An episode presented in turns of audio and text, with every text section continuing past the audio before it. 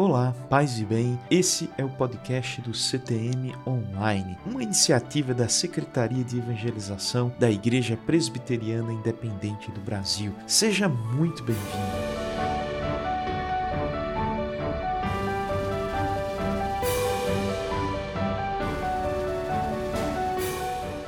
Cada semana, nas segundas-feiras, um novo episódio. Vamos conversar sobre evangelização, liderança, plantação e revitalização de igrejas e apresentar reflexões inspiradoras e sugestões práticas para o dia a dia da sua igreja local ou ministério.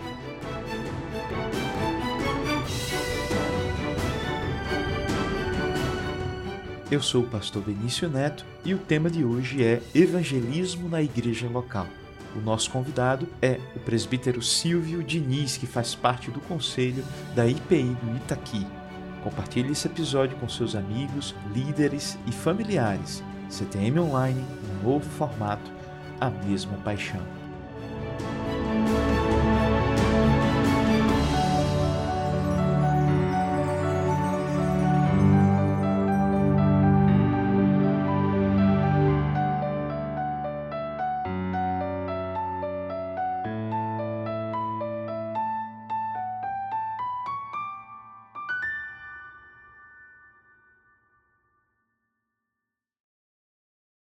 Presbítero Silvio, que alegria poder receber você aqui nesse nosso terceiro episódio da primeira temporada do podcast do CTN Online. Muito obrigado pela sua disposição. Pastor Benício, prazer te conhecer, é uma honra e obrigado por me receber aqui. Joia, Silvio. Então, para a gente iniciar esse nosso bate-papo, fala um pouco para a gente sobre o ministério, o seu ministério e a sua igreja local. Como é o desenvolvimento do seu ministério? Como é a sua igreja local?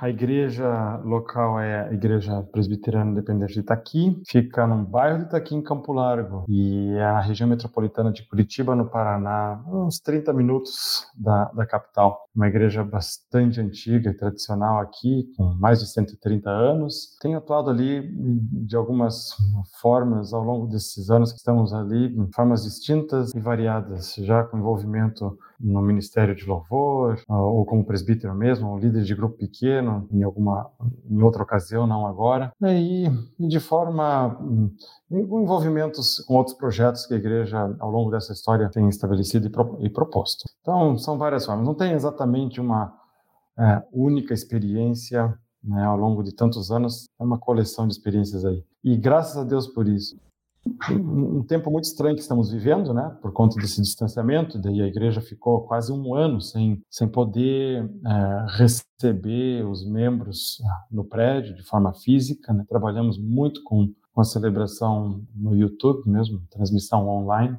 né, então, o contato com as pessoas passou a ser WhatsApp, é, YouTube e ligações. Então, mas isso não quer dizer que a gente não conversou com ninguém, não não atuou, não trabalhou, né? Em alguns momentos a pandemia ficou um pouco mais, os números um pouco mais controlados, então a gente tinha condições de, de ter alguns encontros com distanciamento, com menos pessoas, mas em outros momentos totalmente isolado. Então, mas mesmo nesse tempo a gente tem condições assim, de atuar, de trabalhar, de falar de Jesus, de acompanhar pessoas e se importar. Aliás, nesse tempo, em vez de falar mesmo nesse tempo, principalmente nesse tempo, né, mas eu basicamente tenho trabalhado mais com pessoas através do esporte, apesar de eu já estar velho, e tem sido uma alegria. No espaço da igreja mesmo, no espaço da igreja.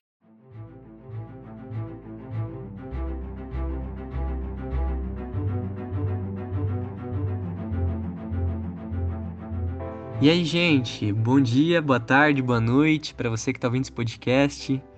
Eu me chamo Luiz Padilha, eu tenho 19 anos, sou pré-seminarista da IPI do Brasil, na Igreja Hub Sorocaba, que fica em Sorocaba, São Paulo. E eu fui convidado para falar um pouquinho do momento em que eu entendi o quão importante Jesus era na minha vida. E esse momento aconteceu em 2018, na primeira vez que eu fui no acampamento que eu sirvo até hoje, o acampamento Jovens da Verdade, que fica em Arujá, São Paulo. E nessa primeira vez eu já tinha ido para servir, eu estava já como parte da equipe. E na última noite do acampamento, no famoso culto da fogueira, um amigo meu estava pregando e ele contou uma história, eu vou tentar falar um pouquinho dela aqui brevemente. É, tinha um camelo que estava conversando com a sua mãe e a mãe dele explicou para ele que ele tinha aquelas patas, aqueles cílios, aquela barriga, tudo porque Deus tinha dado isso a ele para ele conseguir andar no deserto. E aí o camelo, no final da história, ele perguntou: "Mãe, se Deus me deu tudo isso para eu conseguir andar no deserto, então por que que a gente está nesse zoológico?"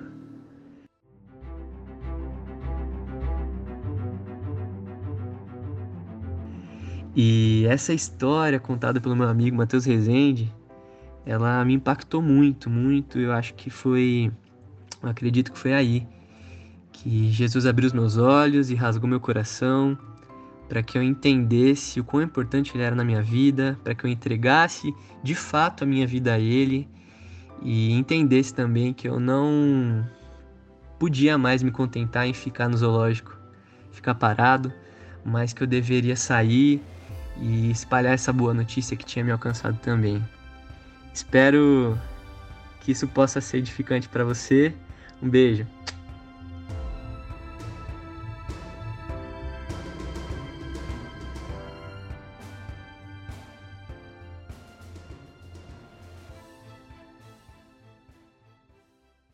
Presbítero Silvio, fala um pouco para nós como era a evangelização da IPI do Itaqui e como ficou agora diante da pandemia que nós estamos enfrentando no país. Creio que nenhuma igreja, bom, talvez nenhuma é uma generalização que eu não tenho é, condições de, de fazer, mas assim, a nossa igreja certamente não estava preparada para isso, né? ninguém imaginava que vinha pela frente, então não dá para dizer assim, ah, a liderança estava capacitada, totalmente equipada para trabalhar né, online. Isso daí foi uma necessidade, não somos jogados nessa realidade, né, sem aviso. E então a necessidade gerou adaptação. A igreja teve que comprar mais equipamentos, trocar uh, o, serv o, serviço de, de internet e passou a utilizar o YouTube, onde uh, o pastor no início uh, ia praticamente sozinho lá na frente de uma câmera e falava, né, para a comunidade. Depois o negócio ficou um pouco melhor, fomos aprendendo, um ministério novo lá de, de comunicação responsável por isso, e o pessoal está fazendo as edições, então foi ficando melhor. Se comparar hoje um, um vídeo é, dessa semana da igreja com o início é, da pandemia, você vê assim, sem muita dificuldade a, o avanço. Mas eu não, não estou entendendo é, essa ação como a principal ação no, no, nosso tema aqui de evangelismo. Ela funciona também. Um exemplo: um amigo que estava aí trabalhando, eu entrei em contato numa sexta-feira, daí ele me disse: Olha, hoje testei positivo. Estava tranquilo, de repente, na sexta mesmo, ele estava no hospital, já não estava mais tranquilo. Ainda nesse primeiro momento, a gente conseguia trocar a mensagem por WhatsApp. Ele não é da igreja, ele não era cristão. Eu comentei com ele: Olha, vou te passar, depois de conversar com ele, né? Vou orar, vou te passar aqui o, o, o link da celebração do domingo. Ele disse: Não, vou acompanhar com certeza. O resumo foi que aquilo foi para ele, ele deu um testemunho, ele começou a, a escrever, inclusive, no, ah, nos comentários ali durante a celebração, depois entrou na lista de oração da igreja, é, ele conseguiu sair, ele e a esposa estiveram hospitalizados, graças a Deus se recuperaram, né? Então foi o primeiro contato com essa pessoa com a nossa igreja, né? E ele ficou extremamente agradecido. Não sei o que vem pela frente, né? Deus abençoe que o coração dele continue aberto e que haja salvação ali, né? Mas é, é, é esse instrumento funcionou, mas eu não creio que seja esse instrumento hoje a maior forma de evangelização, porque ele, ele é, de certa forma, de massa, né? O, pastor ali, falando com uma câmera, não tem como falar com, intimidade com ninguém, né? Então, continua é, como responsabilidade da membresia o testemunho, né? Alcançar as pessoas e falar na particularidade do, da situação de cada um. E a pandemia não pode ser uma desculpa, na verdade, passa até a ser um momento diferente, desafiador, novo, difícil, mas também uma oportunidade né, do, do evangelismo. Silvio, você falou também que trabalhava com esportes na igreja, né? É, essa essa ferramenta, ela é utilizada também para evangelização, assim, esse ministério, esse trabalho? Isso é interessante, isso é até uma história interessante. Há 20 anos, o pastor hum, conversou comigo e, ah, vamos montar um, uma capacitação aí para os líderes, na época nós chamávamos, éramos uma igreja em células, né? Células, para os líderes das, das células, assim, hoje são os grupos pequenos.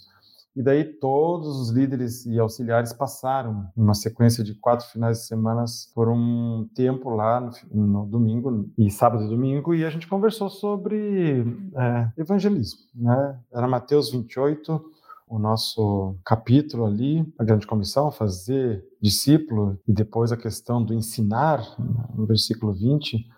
Então é algo que não está bem claro ali que não é para parte, olha, alguns de vocês façam discípulos, ou então aqueles que tiverem o dom façam discípulos, ou então aqueles que tiverem esse ministério. Não, tá, é, é, é discípulo, faça discípulo. E esse era, era o tom da conversa. E para encerrar tinha um desafio. O desafio ele era individual, cada um escrevia, era escrito, né, para trazer um, um peso um pouquinho maior, né? E você colocava ali três nomes de pessoas que você ia orar e estar atento, talvez até hum, gerar uma oportunidade é, de, de, compartilhar o evangelho, e que ao longo do ano, então era um desafio para um ano, ao menos um hum, dos seus conhecidos você ia investir a sua vida mesmo para trazer para Jesus. E claro, crendo que o Espírito Santo, mais interessado em tudo isso, ia conduzir. Por isso a oração. Mas naquele momento você já saía dali com três nomes no mínimo. Podia ter mais, mas no mínimo três nomes. E, bom, eu estava conduzindo isso tudo e eu pensando, mas meu Deus, olhando para o meu passado recente, quem sou eu, né? Quem é a pessoa que eu estou discipulando esse ano? Não, não me veio, nenhum, não tinha. A verdade é que não tinha nenhum nome. Bom, eu, eu também né, fui desafiado por Deus. E escrevi lá os nomes que eu imaginava, mas deu diferente, vou te falar bem a verdade. E eu jogava basquete, mas claro, não sou atleta profissional e nem, nem formado em educação física, ou seja, era um lazer, né? Um esporte lazer ali, era, no meu caso, era o basquete. Bom, aconteceu que ao longo desse ano Uhum. Então, por isso que eu digo que foi uma coisa totalmente de Deus. É, comecei a olhar de forma diferente para aquilo tudo. Olha, são pessoas, né? E eu estou convivendo duas a três vezes por semana é, com essas pessoas. Eu comecei a orar por um daqueles ali que era o que eu tinha mais acesso. E daí, esse um, glória a Deus, aceitou, fiz um convite, né? Claro, você tem que ser ousado, daí estava com essa intenção orei, até falei para minha esposa, olha, hoje eu vou conversar com, com o Douglas, ore, porque é hoje mesmo o dia que eu vou. É, daí, depois do basquete, eu ô Douglas, não tem tempo para a gente conversar um pouco sobre as questões aí de igreja, né? Falei com uma linguagem assim mais simples possível. E, claro, já tinha orado algum tempo, se não me engano, acho que foram uns dois meses, né? e ele concordou. Daí nós fomos um, um, uma lanchonete dessas, fast food, e conversamos. E eu fiz uma proposta. Escuta, você aceita fazer uma agenda assim meio fixa em que a gente vai, daí quando a gente vai poder se encontrar uma vez por semana. Vamos imaginar uma hora de conversa por semana. E a base para nossa conversa é a Bíblia. A gente vai conversar sobre algumas coisas que nós vamos ler. E ele concordou. Fizemos a primeira vez, ele já convidou o outro. Disse, escuta, posso convidar o Vinícius? Claro, imagina. Mal tinha estabelecido o método, já estava sendo dobrado, coisa de Deus mesmo. Daí começamos assim. Então fui eu, o Douglas e o Vinícius por um ano. E assim foi. Em uma certa ocasião ao longo desses anos, tinha 14 pessoas do basquete sendo acompanhadas e é impossível conseguir esse tempo para acompanhar aí um, um, por vez ao longo da semana. Então eram encontros eu fazia antes do treino, né? A gente chegava, conversava e depois ia para o basquete. Uh, a nossa igreja tem um espaço, né? é uma benção, né? mas a gente tem um espaço grande e ele é convertido num ginásio durante a semana. Então nós temos a estrutura para jogar basquete ali dentro. A gente conversa um pouco antes, tá? Sobre alguns aspectos da Bíblia e sentam ali na, na rodinha das cadeiras e a gente lê algo, é, conversa um pouquinho, faz a oração e vai para o basquete.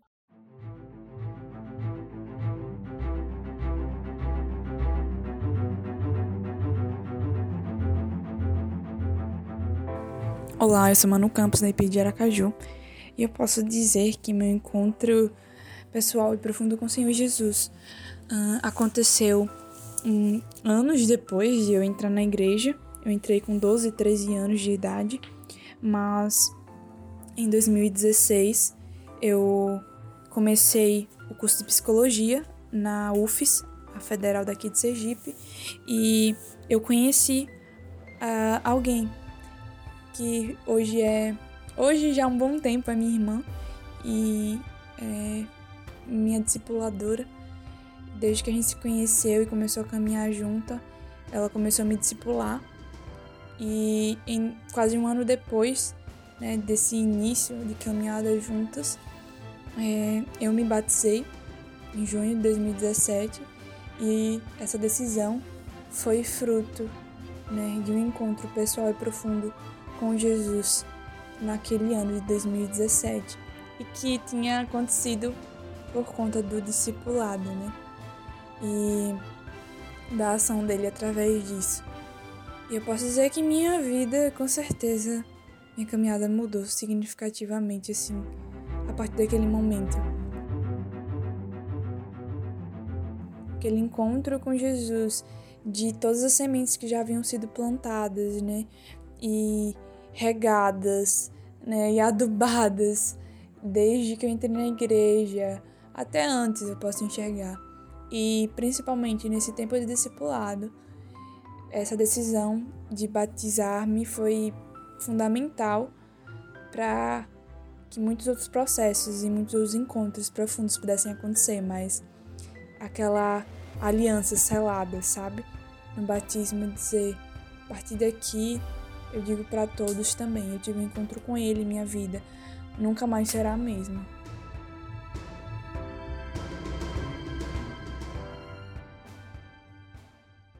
Presbítero, quais seriam os conselhos práticos que você daria para quem quer começar um ministério de evangelização na igreja local?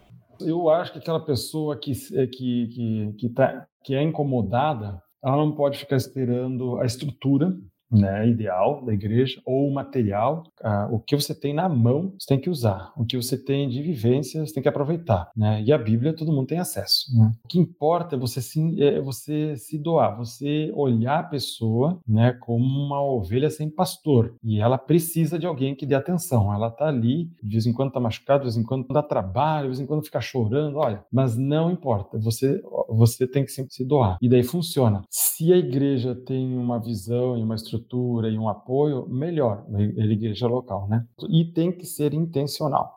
Tem que ser intencional porque um, o tempo passa rápido demais. A gente não sabe qual a oportunidade que nós vamos ter de estar com aquela pessoa, né? Ou no trabalho, ou no lazer, ou é da família mesmo, ou, ou seja o que for, até um estranho. É, não pode ter vergonha. É, essa questão de como que vão me ver, quero saber como que Deus vai me ver, né? E outra questão é tem que se perdoar, né? Se eu ficar lamentando os meus erros o tempo inteiro, né, e a minha falta de, pô, não fui para seminário, é aquela coisa. Daí também você vai se anular e não vai nunca, né, é, ter, é, estar disponível para ser usado por Deus, né? Então, Silvio, quais erros hoje, pela experiência de vocês, vocês aconselham evitar aqueles que querem reestruturar a ação evangelística das suas comunidades locais? Tem alguns estudos já em, em, análise, em estratégia, análise organizacional, é, que comprovam que um planejamento excelente, um planejamento muito bem feito, é ok, é ideal, né? Análise SWOT e, e assim por diante. É, declaração de, de missão, de visão, estratégias, métodos, tá, tudo maravilhoso. Mas os estudos indicam que é melhor ter uma execução bem feita é, para um planejamento médio, que seja, do que o melhor planejamento do mundo sem execução. Então, se o coração está no evangelismo e, e a intenção está lá, uh, praticamente qualquer planejamento vai funcionar para a igreja local. Qualquer, qualquer estratégia vai funcionar. Por outro lado, se a comunidade local está preocupada apenas com a manutenção, nada vai funcionar. Né? Nós vamos trabalhar com grupos pequenos, vai ter o grupo de integração, vai ter ou então eventos, a nossa igreja trabalha com eventos ou não trabalha com eventos, ou vai ter acampamento evangelístico no final do ano, depois da pandemia, tá? Lógico. Ou vai ser canais uh, nas mídias sociais, a igreja, os jovens têm tudo lá, tem Instagram, tem até TikTok, tem, sabe? Isso é, é importante porque você está numa realidade, né? Mas é só o meio, né? Então, e o, o conteúdo nós temos, né? O, o, que entregar e o que pregar nada, nada, nenhum produto, nenhum serviço já inventado é, ou nem Steve Jobs, nem jamais nada chega perto que nós temos para entregar. Né? Nada se compara, porque tem eco na eternidade, é uma coisa que tem relevância hoje e para sempre. Então, não é problema de falta do que entregar. Então, o, que, canal estão aí, né? Nós mesmo estamos usando um canal agora aí que é, é novo. Então, tem as duas coisas. Falta o quê? Talvez não falte nada, só a intenção. Né? A estratégia Perfeito. vai otimizar, talvez, né? e potencializar. Perfeito. Silvio, como é que você percebeu assim a diferença na sua comunidade depois que houve um maior envolvimento né, da igreja com o evangelismo? Assim, houve, houve a percepção clara dessa diferença, além, é claro, das pessoas que foram alcançadas? É, seria possível definir isso, né, falar um pouco sobre isso? Bom, Olhando momentos históricos numa linha do tempo aqui, nós tivemos uh, momentos de maior. Uh, vou, falar, vou ter que falar de números também, né? Porque é, um dos, é uma das formas de você entender o que está acontecendo. Então, nós tivemos um crescimento, picos em, em alguns momentos, daí você para para analisar, mas o que aconteceu naquele momento para ter né, o maior interesse da comunidade em, em, né, da cidade, né, em vir conhecer essa igreja e depois ainda se envolver a ponto de se tornar membro. E daí você olha, era uma ação mais próxima da liderança, né? Então, cursos, estratégias mesmo, como eu falei agora há pouco, são várias, né? Mas, por exemplo, a, igreja estava oferecendo curso de casais, né? E aí eu convidei um casal de amigos, que não era da igreja. E ali, ao longo de, por exemplo, dez semanas, estávamos próximos, nós e mais alguns casais da igreja, que logo se transformaram amigos, né? Então você já se sente mais acolhido, e daí eventualmente vem, ah, vão lá na formatura. Daí foram, entraram no espaço, viram que não era um bicho, né? A imagem que o pessoal tem normalmente de igreja evangélica, ah, vamos pedir dinheiro, ah, não, calma, isso daqui é uma gente como eu, e eles estão genuinamente interessados no meu bem. Então, é, essas coisas uh, promoveram e promovem, claro, né, um, um, alcance maior. E também posso ver ao longo da nossa história momentos de um, platôs, assim, que alguma coisa está acontecendo que é uma acomodação. Né? Então, talvez seja um momento de, de analisar se a liderança está cansada ou o modelo esgotou, a forma de comunicação ficou ultrapassada, né? e aí volta a um novo momento de, de crescimento. Agora, o, a liderança, neste, neste momento da igreja, está sendo impactada por, pelo, pelos pastores, né? Porque eles estão empolgados, animados é, e, e, com um desafio, um desafio grande para a liderança para os próximos três anos. É, tem isso, né? Se, se o líder, quem está à frente também está bem, tá bem animado, com certeza tem reflexo, né? É, não, não creio que seja um fator só. A partir desse coração inflamado pelas vidas, daí vem as estratégias. Estamos trabalhando nisso. Daí, nesse, neste momento, todos os ministérios da igreja apresentaram um, um planejamento alinhado com, com a missão da igreja pros, e com a visão para os próximos três anos. Então, cada ministério se reuniu né, foram várias reuniões usando o Google Meet mesmo, porque é uma ferramenta né, é fácil, é, tem várias, né? mas uh, a pandemia não, uh, não, não possibilitou, não permitiu a reunião presencial, mas deu certo. Claro que é, é uma coisa muito dinâmica, muito, muito viva, nós, nós tivéssemos feito um planejamento há dois anos, quem quer ter colocado no planejamento a pandemia? Ninguém. Então, né, da mesma forma, agora a gente fez um sem saber o que vem pela frente, mas Deus sabe. A gente tem que adequar se for necessário. Agora, esse planejamento, todos os ministérios estão, é, é, uma audácia até, né? mas é uma intenção de discipular 10% da cidade nos próximos três anos. É algo que, olhando hoje a nossa realidade, só por Deus mas a gente vai caminhar nesse sentido. E se for 5%, 1% ou 20%, não faz diferença nenhuma os, os, quantos por cento. Importa que nós estamos atentos à realidade da cidade e cada ministério, de alguma forma ou de outra, é, tá, vai olhar para fora nesse, nesse período que segue agora. Muito bom, muito bom, Silvio.